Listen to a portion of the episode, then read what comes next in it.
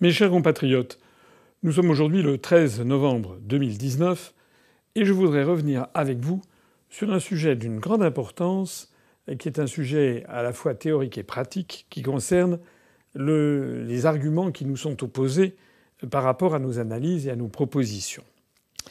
Il y a une quinzaine d'années, une douzaine d'années, lorsque j'ai créé l'Union populaire républicaine, lorsque je disais que je l'appelais les Français à rejoindre notre mouvement politique euh, pour sortir la France de l'étouffoir et de la prison que constituent les traités européens et l'Union européenne et l'euro, eh bien, on m'objectait que l'Union européenne c'était formidable, l'euro c'était formidable, que j'étais complètement délirant de proposer quelque chose comme ça, et que de toute façon, on ne pouvait plus, on ne pouvait pas en sortir.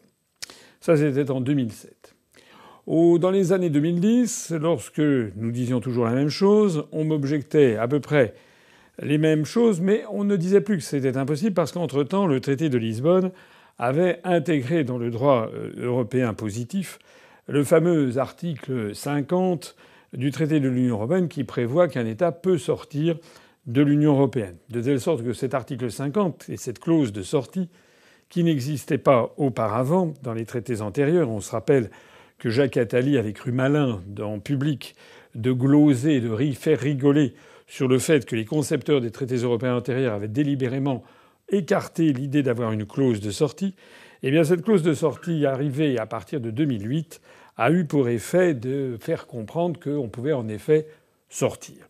C'était un pas en avant.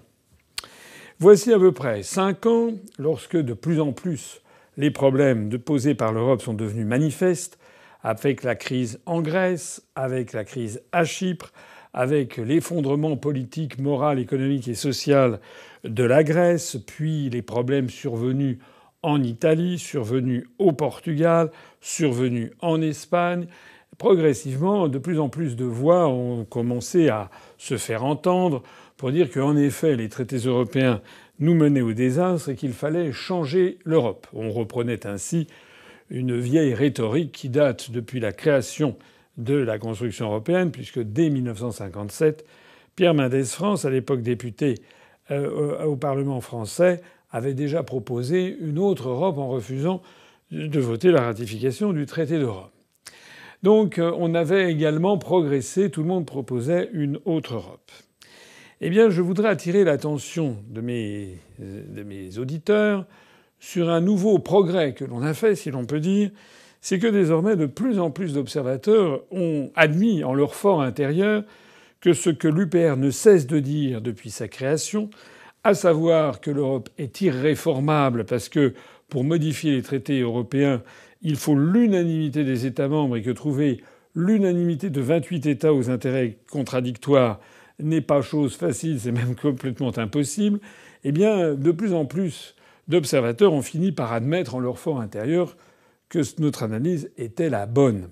C'est-à-dire qu'en réalité, on ne peut plus changer les traités européens, sauf tout à fait à la marge, et sauf en allant dans le sens toujours d'un plus grand ultralibéralisme, puisque la plupart des, des, des gouvernements européens sont en fait promus, poussés par des forces euro-atlantistes qui poussent également à l'ultralibéralisme.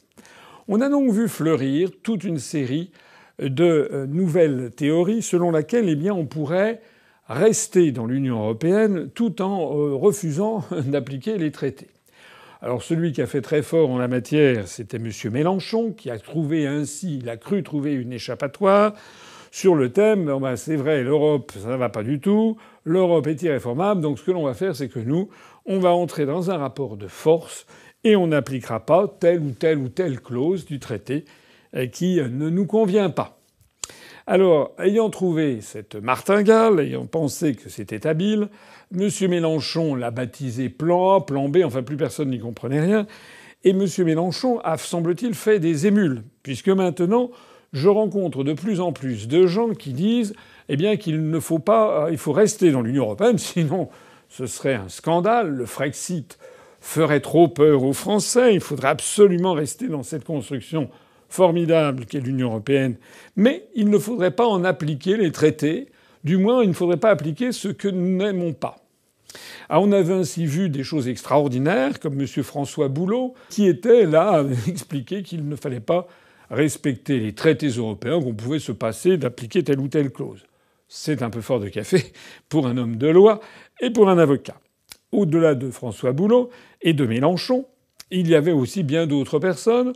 Je pense notamment récemment aux personnes que j'ai rencontrées, notamment au euh, salon euh, du Made in France avec euh, M. Montebourg, ancien ministre, devant lequel je disais qu'il était d'accord, puisque lui a la chance de continuer à être invité par des chaînes comme BFM TV, alors même qu'il n'a plus aucun, aucun impact dans la politique nationale.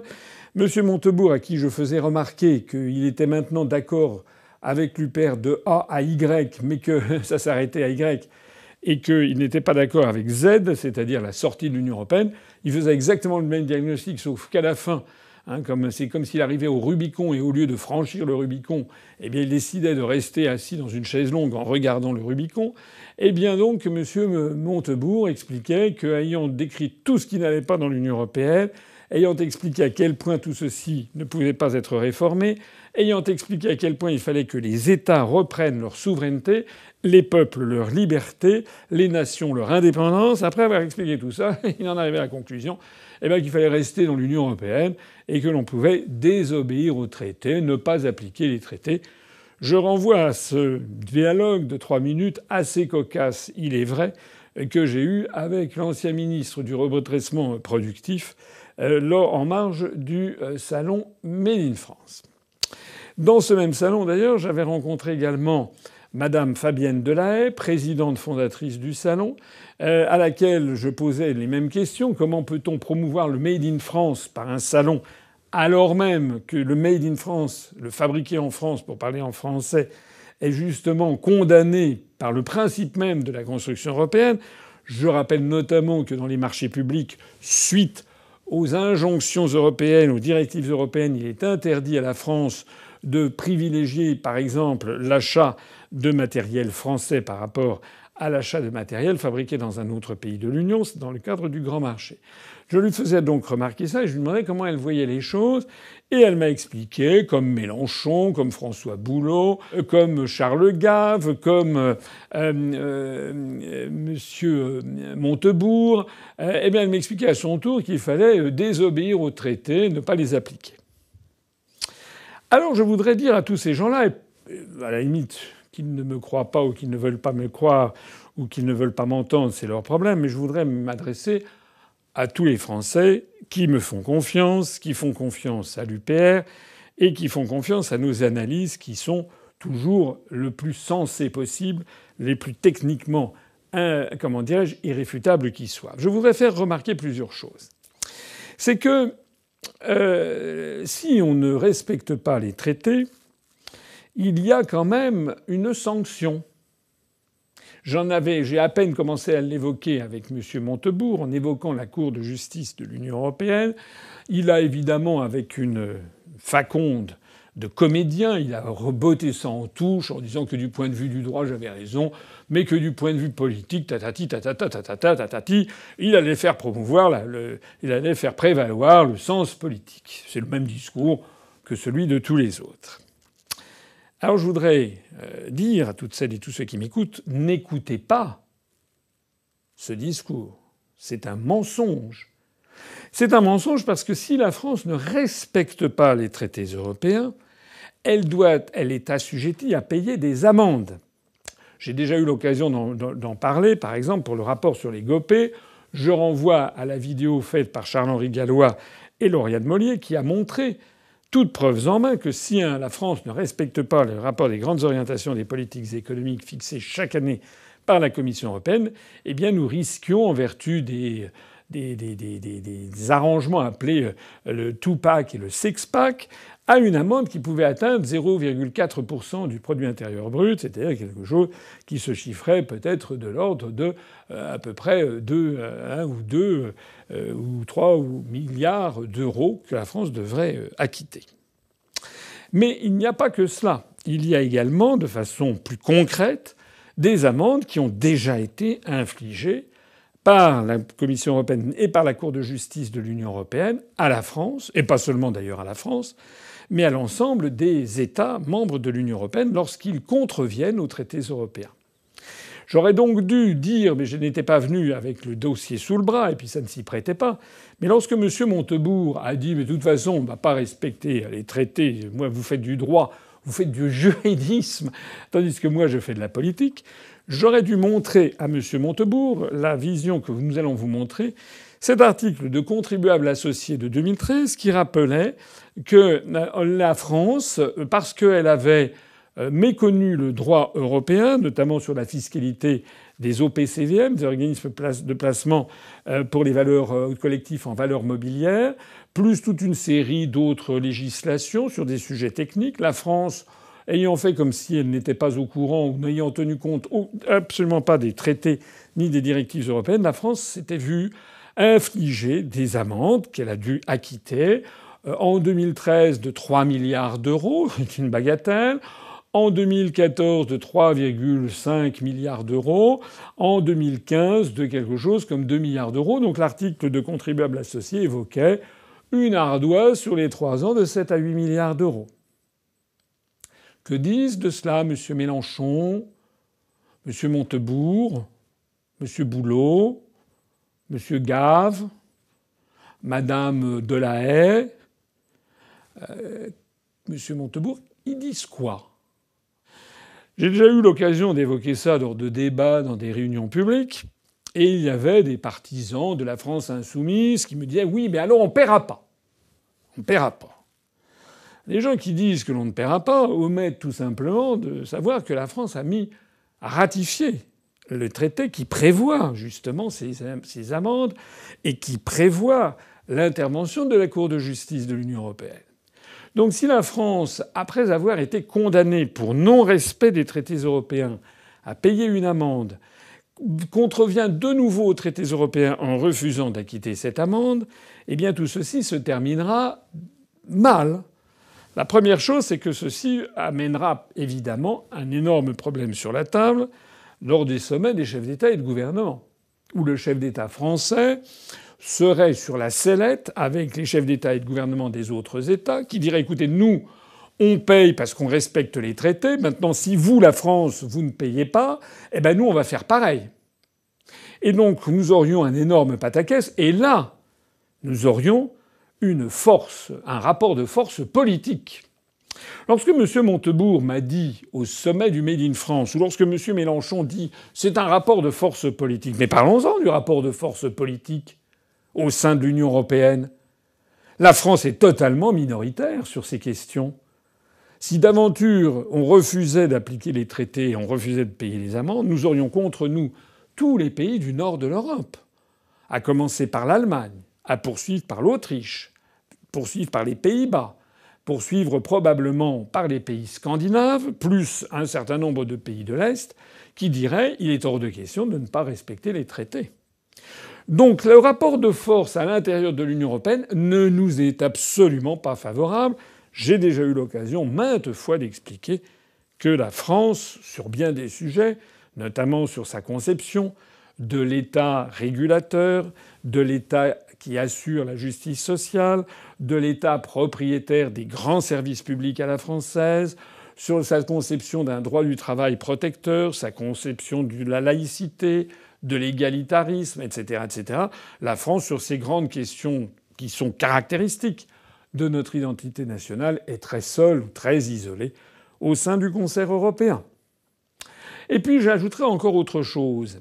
À supposer que la France continue à tenir tête devant les autres chefs d'État et de gouvernement et continue à dire qu'il n'en est pas question de payer, eh bien les autres chefs d'État et de gouvernement, il en suffirait d'ailleurs de quelques-uns, pourrait déférer le cas de la France non plus à la Cour de justice de l'Union européenne, mais à la Cour internationale de justice de l'Organisation des Nations unies, puisque les traités, notamment les traités européens, ne sont que des traités internationaux justiciables de la Cour internationale de justice, du moins pour les pays qui ont reconnu la validité de la, juridiction de la Cour internationale de justice, dont la France, qui est membre permanent du Conseil de sécurité de l'Organisation des Nations Unies.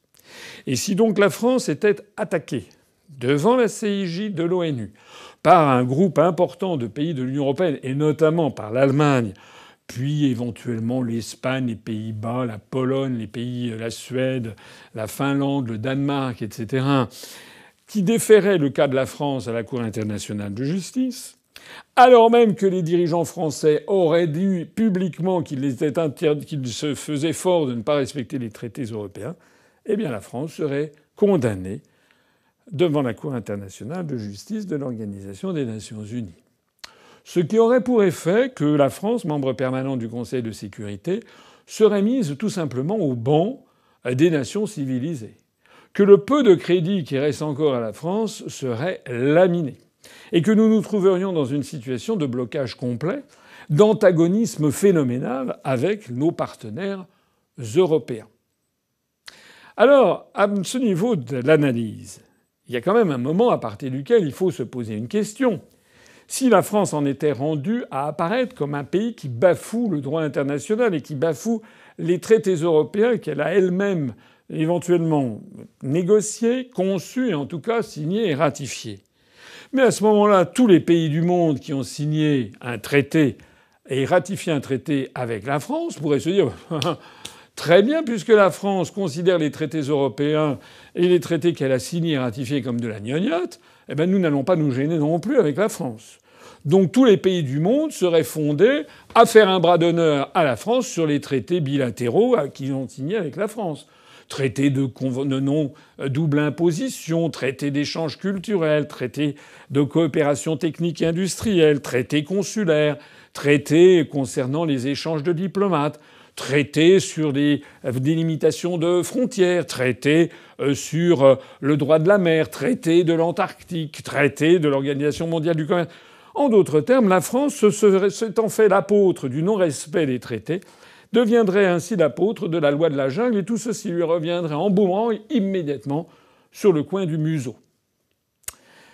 Alors, que disent de cela M. Mélenchon, M. Montebourg et j'en passe ils ne disent rien. Ils vous le cachent. Il y a quelque chose aussi qu'ils cachent et qui devrait quand même faire réfléchir. Si on ne veut pas respecter un traité, pourquoi est-ce que l'on y reste?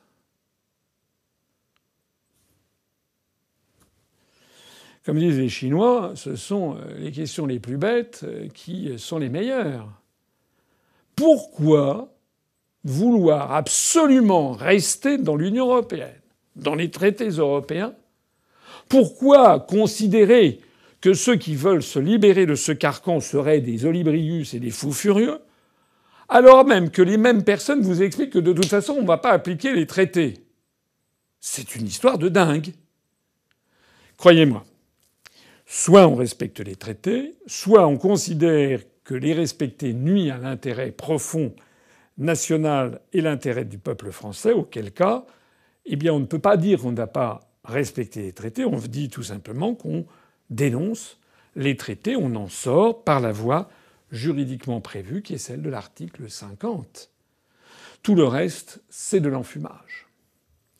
Ainsi donc, je voudrais attirer l'attention de toutes celles et tous ceux qui m'écoutent pour leur dire de faire bien attention ceux qui vous disaient il y a 12 ans que l'Europe était formidable et que l'on ne pouvait pas en sortir, ceux qui vous disaient il y a 10 ans que l'Europe était un truc extraordinaire, que certes on pouvait en sortir avec l'article 50 mais qu'il n'y avait aucun intérêt à en sortir, ceux qui vous disaient il y a 5 ans que certes l'Europe ne marchait pas du tout, que c'était pas formidable du tout, mais qu'il fallait y rester en changeant les traités européens, et ceux qui vous disent maintenant, certes, l'Europe est une catastrophe, on ne peut pas changer les traités européens parce qu'il faut la règle de l'unanimité, on n'y parviendra jamais, mais il faut rester dans l'Union européenne et ne pas respecter les traités, ce sont les mêmes, ce sont des gens qui se moquent de vous.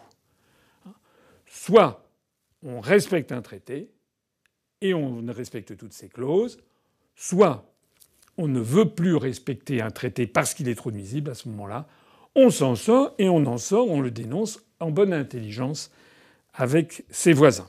Je terminerai en rappelant quelque chose qui est important, c'est que monsieur, lorsque j'ai eu ce débat avec monsieur Montebourg lors du salon du Made in France, monsieur Montebourg, avec euh, euh, une voix de stentor et de comédien, a expliqué que personne ne respectait les traités européens.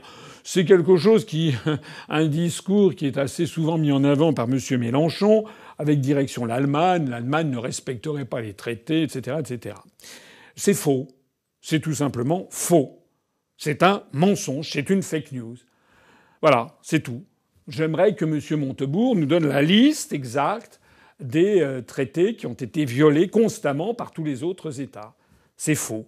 Ce qui est exact, c'est que les rapports des grandes orientations des politiques économiques ne sont pas mis en œuvre toujours immédiatement dans le mois qui les suit, que les mesures qui sont demandées peuvent s'échelonner sur un an, deux ans, trois ans, mais il y a une pression considérable avec la menace des, des amendes dont je parlais tout à l'heure qui pèse sur les États. Et donc ceux-ci, peu ou prou, finissent par les appliquer. Je ne dis pas que, de façon très exceptionnelle, sur telle ou telle des traités internationaux, des traités européens, il n'y a pas eu, à un moment ou à un autre, de temps en temps, une violation. Je prendrai, j'ai l'exemple à l'esprit, euh, qui est euh, celui de la crise à Chypre. Euh, dans la crise à Chypre, il y a eu un moment pendant quelques jours où les pays de l'Union européenne et de la zone euro sont convenus avec la République de Chypre, sont convenus de suspendre l'application de l'article 63 du traité sur le fonctionnement de l'Union européenne qui pose le principe de la libre circulation des mouvements de capitaux. Donc pendant quelques jours, cette clause n'a plus fonctionné et les capitaux n'ont plus circulé entre la République de Chypre, donc la partie sud de l'île de Chypre, et le reste de l'Union européenne. Mais ça n'a duré que quelques jours. C'était d'ailleurs en effet une violation, mais une violation qui était faite avec l'accord de tout le monde, alors que ce dont parle M. Mélenchon, M. Montebourg, euh, Madame euh, Delahaye, euh, M. Boulot, etc., etc., M. Rougeron, c'est en fait de tout simplement ne pas appliquer les traités contre la volonté de nos partenaires. C'est tout à fait autre chose. Donc j'attends que l'on me montre la liste de tous ces traités qui seraient piétinés, de toutes ces clauses qui seraient constamment piétinées par les autres. C'est faux. J'ai eu l'occasion de montrer tout à l'heure, de rappeler tout à l'heure les amendes qui pleuvent sur la France lorsqu'elle tarde à transcrire une directive. Je pense à la directive OGM où nous avions été frappés d'une amende de 135 millions d'euros euh, par jour de retard de transposition de la directive. Mais renseignez-vous, vous verrez que tous les États de l'Union européenne, et pas seulement la France, ont été, sont ou seront condamnés à des amendes parce qu'ils n'appliquent pas les traités scrupuleusement. Voilà ce que je voulais dire. Je conseille à tout le monde de bien méditer tout ce qui vient d'être dit ici, de faire circuler et d'arrêter de croire ces bonimenteurs qui veulent vous faire croire que l'Europe est tellement formidable qu'il faut piétiner tous les traités tout en restant dedans. C'est un discours de dingue. Ça prouve en fait que les européistes sont aux abois, qu'ils n'ont plus aucun argument rationnel à opposer aux analyses de l'Union populaire républicaine qui, depuis plus de 12 ans, a toujours dit ce qui allait se passer et n'a jamais été contredite par les événements. Je vous remercie de votre attention. Vive la République et vive la France.